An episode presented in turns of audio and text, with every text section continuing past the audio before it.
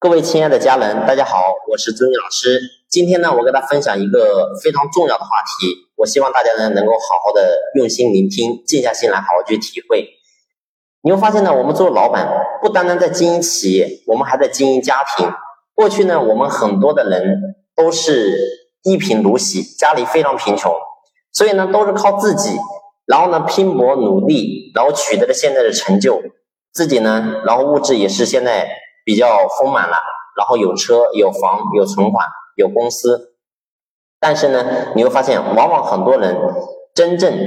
却丢失了你最开始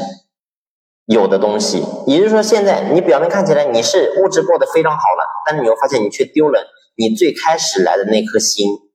你会发现，我们无数人过去为什么会出来创业？其实你的想法很简单，就是因为穷怕了，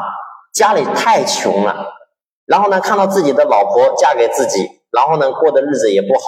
然后孩子呢刚出生，然后看到也看着看比别人的小孩一比，发现自己的孩子没有别人过得好，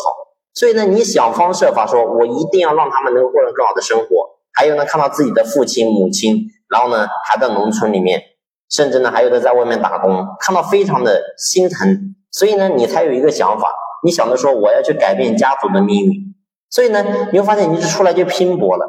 然后呢，结果你成功了。但你会发现，真正等你成功之后，你会发现往往很多人你丢失了这个东西，你忘记了你当时为什么要经营这个企业。所以呢，最后你会发现，到现在你开始飘了，你开始目中无人了，你开始想着说这一切都是我做起来的成就。所以呢，你会发现，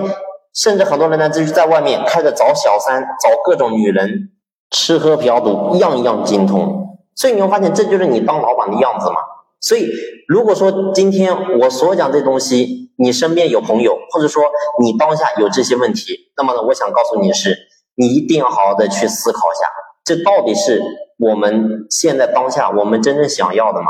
所以，经营企业，我过去我就和他讲过一句话，我说德不配位，必有祸殃；无功受禄，八凶之相。所以，一切都是因果来的。如果说你今天你不珍惜你的果，你会发现总有一天。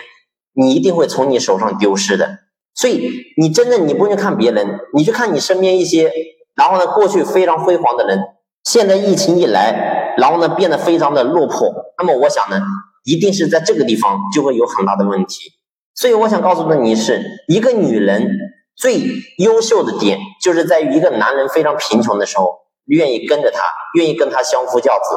而一个真正优秀的男人，是等你飞黄腾达之后。你依然不会忘记你身边这个女人，所以你会发现，我过去我给大家讲过曹德旺的案例啊，曹德旺就是福耀玻璃，大家都知道。你会发现他过去就是，然后呢找了一个女人，然后觉得这个人才是我真正喜欢的，但是呢他想到说他的老婆，最后你会发现，然后为了家庭，他把自己心爱的女人，最后呢就分开了，然后把自己所有的财产都交给了他的老婆。所以我想讲，这才是真正的大恩大德的人。所以，我们今天经营企业也一样的，你一定要好好想想，人一定要懂得感恩，而不是说所有东西都为了自己。我们今天一定要想明白，到底我们经营企业是为了把这个企业让自己多点钱，还是为了能够真正的让自己内心获得更大的宁静呢？所以，这是我们真正要去思考的。如果说今天我们没有端正这一点，那么我相信呢，你的企业肯定也做不好，肯定也做不大。而且呢，我可以讲的是，你会发现你的财富终有一天会打水漂，全部都会从你身边流失的。所以呢，我今天所讲的话题，可能呢，